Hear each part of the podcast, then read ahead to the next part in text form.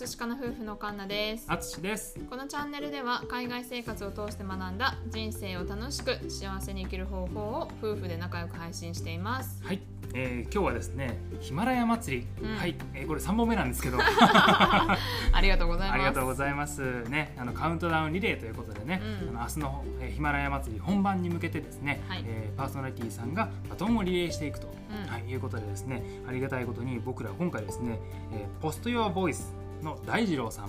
DJ 大二郎さん。はい、からですねバトンをいただきました。ありがとうございます。ね、大二郎さんは日本人なんですけど、ね、英語でこう発信をね、うん。されてらっしゃるということでねいやすごくね、あのー頑張ってらっしゃってすごいなと、うん、思っております。バトンありがとうございます。ありがとうございます。でいただいたお礼あのお題がですね、えー夫婦円満の秘訣うん。を教えてくださいということでね。はい。はい、あの大二郎さんもねあの最近大切な人ができたというふうにねおめでとうございます。おっしゃっていましたのでね。あの僕たちまあ結婚してえー9年目。はい。オーストラリアに来て8年目ですので、ね、僕たちが思う夫婦円満の秘訣を今回は3つお伝えしたいなと思っております。はい。じゃあ最初にうん。一つ目、1つ目、えー気持ちを伝える。2つ目相手を否定しない。3つ目同じ目標を持つ。はい。はい、っていうことについてね喋っていきたいと思います。はい。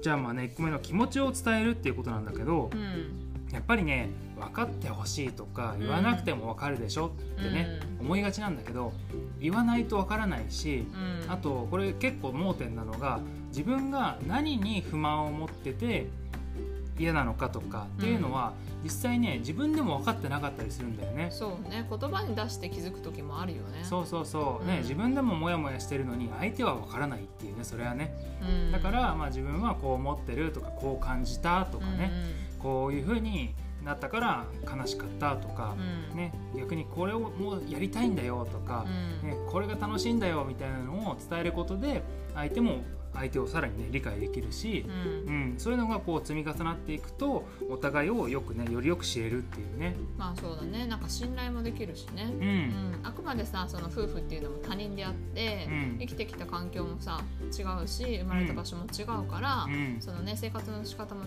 ってたわけだから、うん。まあ、それをねもうあの分かってよっていうのはうん。やっぱりなくって、うん。言わないと、まあ、私でもね最初はさもうなんか気使ったりとかしたとこもあったし、そうそう。言わなかったとこもあったけど、うん。そうなると余計になんかあのイライラしちゃったりとかねうん。することもあったから、そうそう。うん、後でね言ってよみたいになっちゃう時あったんだよね。そうそうそう、うん。ねあの喧嘩の時とかもねななんでだよ嫌だよとかああもうムカつくとかじゃなくて、うん。今自分はこう感じててこれが嫌だったとか、ねその自分がなんでどうだったっていうのを伝えることで、うん。相手もあなるほどなと、うん。うんいうふうに分かるから、はい、ね感情をぶつけるよりも気持ちをちゃんと言葉にして伝えるっていうのが大事ですと。はい。はい。ね、じゃあ2つ目。相手を否定しない。はい。まあ、これはね、うん。もう本当にネガティブな発言っていうのは、うん。いいことが全くない、うん。うん、なんかで否定された相手も本当に辛い思いしかしないしう、ん。なんかそれでねあの本当に信頼とかっていうのはうん。なくなるし、うん。本当尊重することが一番大事かなとは私は思います。そうだね、うん。相手が何か言った時にうん。いやでもさとかって言われたらそれだけで、あなんか次話しづらいなとかさ、うん。ねそうそう。俺はこれ結構やりがちだから気をつけないといけないなと思ってるんだけど、うんうん。そう。相手がねあの、まあ、何か言った時にとりあえず相手の気持ちを尊重してね、うん。うんあそういうふうに思ってるんだっていうのをこう、うん。受けて、ね、その上でこう前向きな話ができるとねいいよね。そうねまあたとえ最終的にそれが否定になったとしても、うんこう優しくこう会話するっていうのは大事かなと思うんだよね。うん例えばまあ私が仕事を辞めたいっていうふうに言う時があったんだけど、うんそういう時に「いやな仕事辞めてどうするの?」みたいな、んお金ないじゃん」とか、うんそういうふうに言われちゃうともう私の中で身動きが取れなくなっちゃうしう、んもうなんか賛同してくれないこの気持ち分かってくれないとかってうん。なったら、その逃げ場がない。うんうん。そうだね。からでもそういう時にはどうしてじゃあ仕事を辞めたいのかとかじゃあその次どうするのかとかさ。うん。そういうのを話を聞いてほしい。うんうん。そうだね。でそれで聞いた上でなんかまた意見を言ってくれるとさうん。あやっぱりじゃあ続けようかなとか。うん。あやめてじゃあこれしようとか。うん。うんなんかその次のステップにいけるんじゃないかなと思う。うん、そうだね。そこをね頭ごなしにさ「いやいやいややめちゃダメだよ」みたいなさ言われちゃったら「うん。えーえーみたいになっちゃうからね。ね。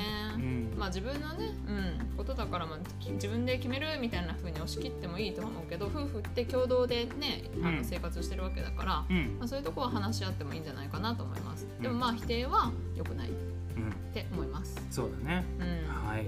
ということでねじゃあ3つ目。同じ目標を持つこと。うん。うんまあ、これはね私たちの体験談というかね、うんそうだね。うん、特にオーストラリア来てから、うん。もうあの永住したいってお互いが思って、うん。でそれに向けてあのいろんなね、うん。あの壁を乗り越えてきたというか。うんうん本当に。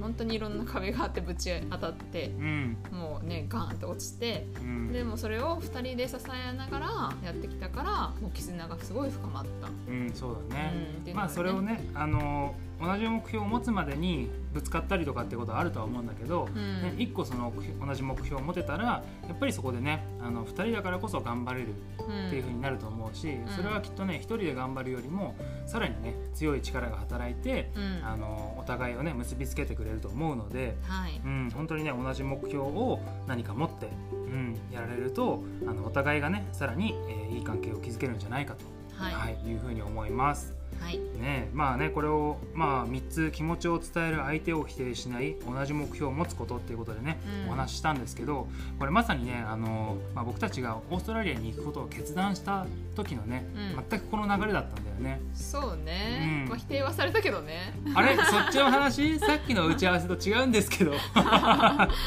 まあまあ最初まあまはね否定から入られてもでもあの一緒にさいろんな話をすり合わせて。この話の打ち合わせのすり合わせができてなかったんだけど。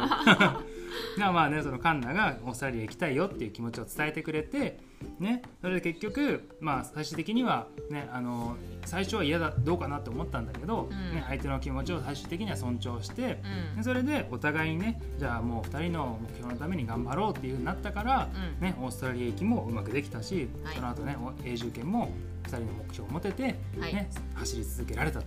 そしてね、はい。今幸せな生活をできてるっていうことだよね。うん、そうだね。うん。そこは大丈夫？はいそこは大丈夫です ね、ということでね、はい、あの大二郎さん素敵なね、あのお題をいただいてありがとうございました。した。ね、少しでもこうね、あの夫婦関係、えー良くしたいなって思ってる方の参考になれば、えーとっても嬉しいです。はいでは、明日29日うん。朝10時からはい、パーソナリティ38名のはい。方が一斉配信をしますので、まあ、そちらもぜひ皆さんチェックしてみてください。はい、では最後はね、この、えー祭りの、えーとまあキャッチフレーズはい。で締めたいと思います。はいみんなでやるとラジオはもっと面白い、はい、はい、ではまた明日お会いしましょう。バイバーイ。